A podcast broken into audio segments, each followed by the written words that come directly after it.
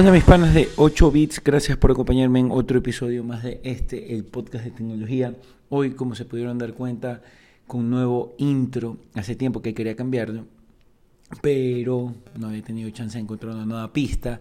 La verdad es que el primer intro que puse fue de un archivo que tenía ahí me parqueaba una computadora de un podcast que hice hace siglos, bueno, ni siquiera un podcast que hice, pero nunca lo lancé sino con un piloto. Porque estaba aprendiendo a editar con GarageBand y cuando estaba buscando en plena pandemia archivos no los encontré y dije, bueno, voy a utilizar este y no quería ponerme una excusa para, para, para no hacerlo. Entonces los cogí ya, pero bueno, quería un, intro con más fuerza, creo que este tiene fuerza, así que espero les haya gustado.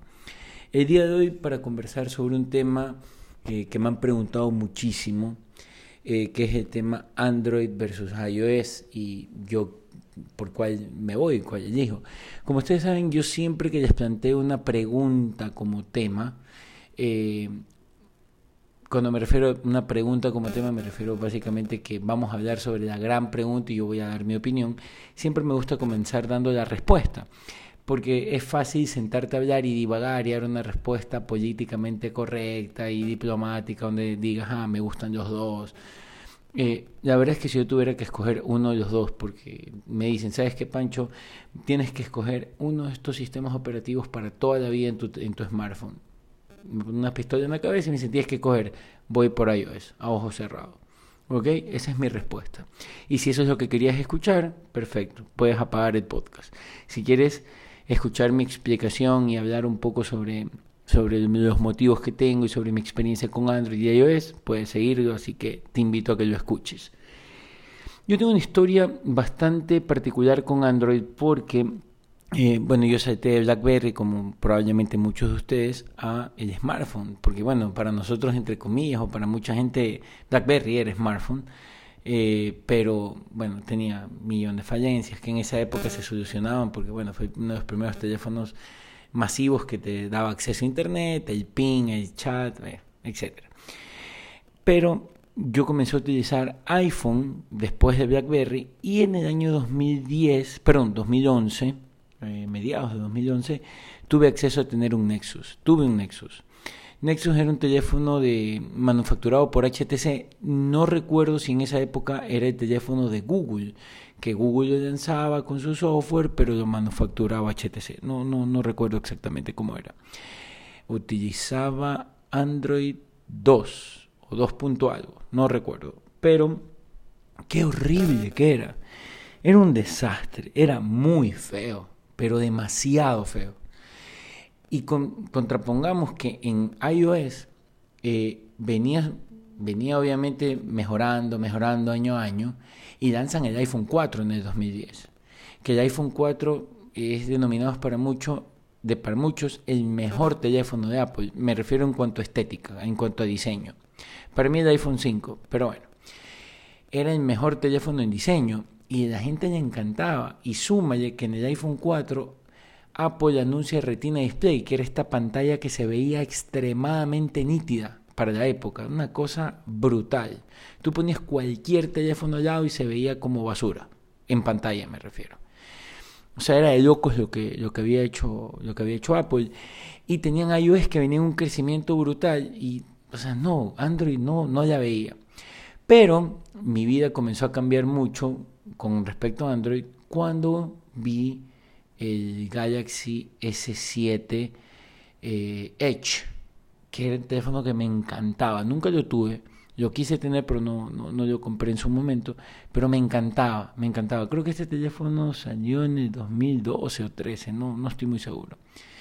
Pero era muy bacán, muy bacán. O sea, era un telefonazo. O sea, y se veía la pantalla con los bordes curviados y todo, y vi la versión de Android y me pareció bastante decente. Vale recalcar que yo no había usado Android desde ese año hasta el 2000, o sea, no había visto, o sea, tenía en mis manos un teléfono con Android para uso permanente todo, todo ese tiempo. Y lo vi y dije, ah, me simpatizó y dije, ha ah, mejorado Android. Pero realmente volví a tener contacto con Android cuando tuve el Galaxy S9, ¿ok? Y cuando yo vi dije, wow, ahora sí, Android ya es un verdadero sistema operativo que le compite a, iOS. Y para mucha gente, Android ya en esa época era muchísimo mejor que iOS. Eh, yo no lo veía así, pero bueno, pasó. Después tuve el Galaxy S8, eh, tuve el Galaxy, eh, perdón, tuve Galaxy S9, con el S9 fue que comencé, después tuve Galaxy S10, tuve Galaxy S20 ahora, el S20 Ultra, y comienzo a ver todo esto de One UI, y la verdad es que Android se volvió un sistema operativo extremadamente bueno y mejorado en su totalidad. Ahora inclusive hasta con Material Design, que es la que es en este caso la forma en que está hecho el diseño para la redundancia de, de la interfaz de, de, Android. Entonces yo la verdad es que me quedé muy muy sorprendido y comencé a utilizar Android como segundo dispositivo y al día de hoy Android eh, tiene cosas que, que las uso día a día. O sea, yo ahorita soy un bendecido que por mi trabajo puedo tener estos equipos eh, y utilizo lo mejor de cada uno. Por ejemplo, yo utilizo mucho en Android el tema de, de, mi manejo de, de, compartir documentos, compartir screenshots, compartir eh, temas de social media con mi equipo de Estudio Fútbol. Como ustedes saben, yo manejo la parte comercial de Estudio Fútbol y eh, a mí me encanta coger, sacar un screenshot, enviarlo a los grupos, coger el arte, subirlo a una red social los community managers de estudio fútbol todos usan Android porque la forma como maneja el tema de compartir archivos, de subir a redes, de editarlos o de poder tener una mejor comunicación en ese sentido es, es, es, es inalcanzable hoy para iOS. Yo no veo iOS en ese nivel. O sea, todas las, las posibilidades que me da Android en ese sentido son brutales, son muy, muy buenas. Y, y, y bueno, Android se volvió parte de mi día a día. Es un teléfono que uso bastantísimo, más que nada para esos temas, temas de productividad orientados a eso, a un nicho que es eh, el manejo de documentos y de grupo, ¿ok? Por llamarlo de alguna manera, compartir, etcétera, etcétera. Para eso uso mucho Android. Y ya después de todo esto, ustedes van a decir, ¿cómo es que me dijiste al inicio que escoges iOS? Pero está poniendo por los cielos Android.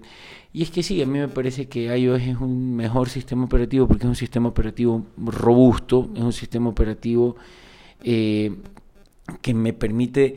¿Sabes que El problema es que iOS es muy difícil de explicar dónde está lo que te gusta porque son temas netamente intrínsecos, temas que son difíciles de explicar, temas que no es que yo te puedo decir, ah, es esto puntualmente, sino que es la experiencia y probablemente si no has tenido iOS, a lo mejor vas a decir, ah, esa es tu excusa porque no puedes decir qué es lo que es, o sea, qué es lo que te gusta.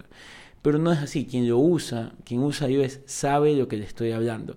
Y son temas, son temas como les digo, intrínsecos. Por ejemplo, eh, el respaldo de iOS con las fotos.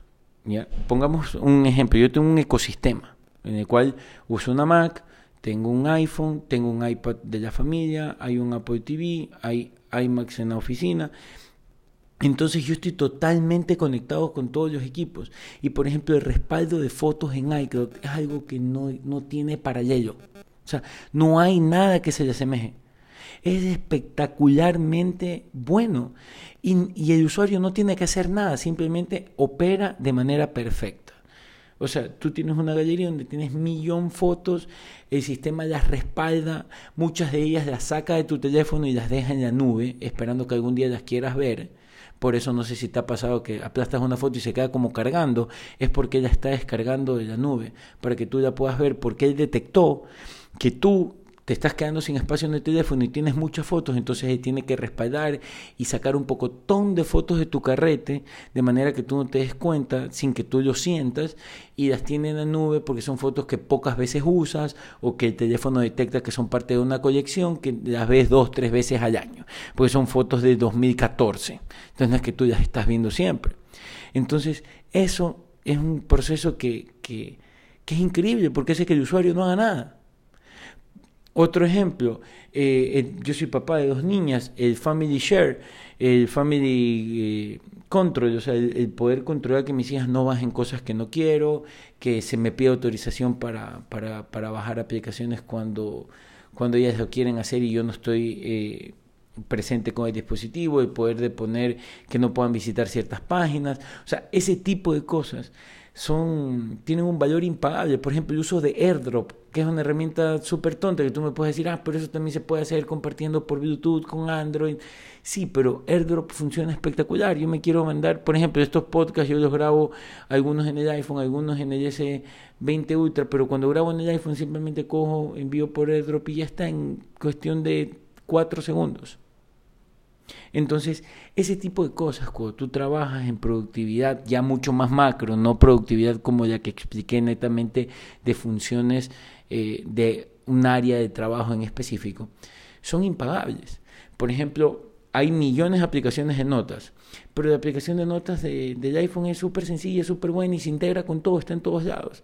Sí, Pancho, pero hay esta aplicación de notas que también se integra, sí, pero ya viene en el sistema y y es sencillo de usar y, te genera esas ganas de usarlo, que es lo que realmente hace que una aplicación sea, sea importante para el usuario. Igualmente recordatorios, igualmente calendar. Que bueno, calendar y recordatorios también las uso mucho porque son de las pocas cosas que Siri hace bien, porque Siri es un desastre, es una porquería, pero te sirve para llamar, porque entiende bien eso, eh, es muy buena para recordarte cosas en el recordatorio y es muy buena para agendarte citas en tu calendario que te separe las fechas y espacios. Entonces, eso hace que iOS sea para mí una mejor opción por mi forma de vivir, por los equipos que tengo, etcétera.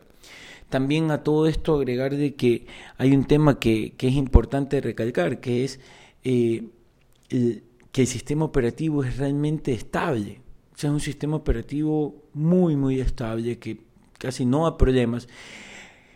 iOS solamente en su vida tiene que borrar iOS 11, que eso sí fue una porquería.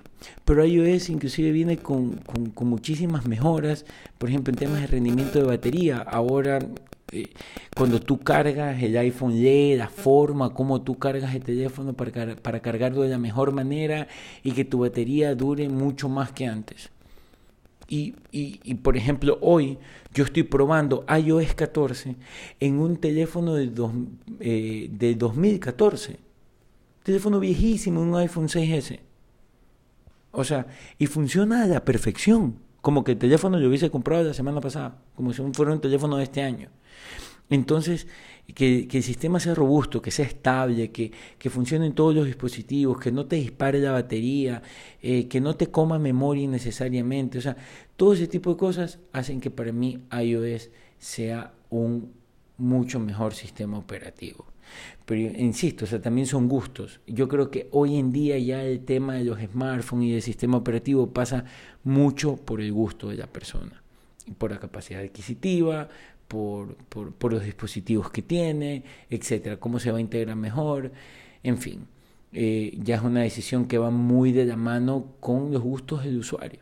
Entonces, hay mucha gente que se siente que quiere, que quiere tener mucho más libertad para hacer muchísimas cosas con el teléfono sin que, sin que eh, el manufacturante el manufacturante se meta de por medio como lo hace Apple muchas veces, entonces escogen mucho Android, hay personas que prefieren tener un teléfono que les funcione bien, que no tengan que preocuparse de nada, que, que sea un poco más guiado, que resignes un poco más de libertad, porque Android es 100% libre y tú le puedes hacer todas las, las cosas que te dé la gana, iOS con iPhone no, pero hay muchas personas que como yo digo, dije en algunos capítulos anteriores, eh, prefieren tener esa comodidad de, no, sabes que tú haz todo, yo solamente quiero que mi teléfono funcione para llamar, para whatsappear, para ver Instagram, para eh, mandar mensajes de texto y ya, y que el teléfono me funcione y que por favor me funcione cinco años porque no quiero gastar más pelota.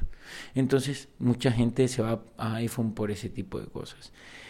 Pero bueno, como les dije, son opciones, eh, son decisiones. Yo les he dado un poco mis impresiones sobre el tema. Espero les haya gustado. Eh, espero que eh, el capítulo de hoy, si ustedes tienen dudas o tienen alguna pregunta o me quieren rebatir algo o tienen algún comentario, me van a llegar a mis redes. en Twitter y en Instagram estoy como arroba pancho o si no, háganme llegar sus comentarios a francisco.limongi. Antes de terminar, les comento que para los próximos capítulos vamos a tener invitados. Ya grabé el podcast con el primer invitado, así que se van a venir a esta modalidad de podcast ya con, con, gente para compartir un poco de tecnología con otras personas. Van a ser podcasts un poquito más largos, pero recomendados. Va a valer la pena que, que escuchen un poco más. Así que bueno, espero tengan buen día, eh, buena semana y seguimos con los próximos episodios. Esta semana, mm, no sé si les dije al inicio, pero eh, vamos a postear hoy, mañana y pasado. Igualmente vamos a tratar de que, de que se siga cumpliendo el tema de dar de tres capítulos semanales. Así que espero pasen bien, cuídense, bye.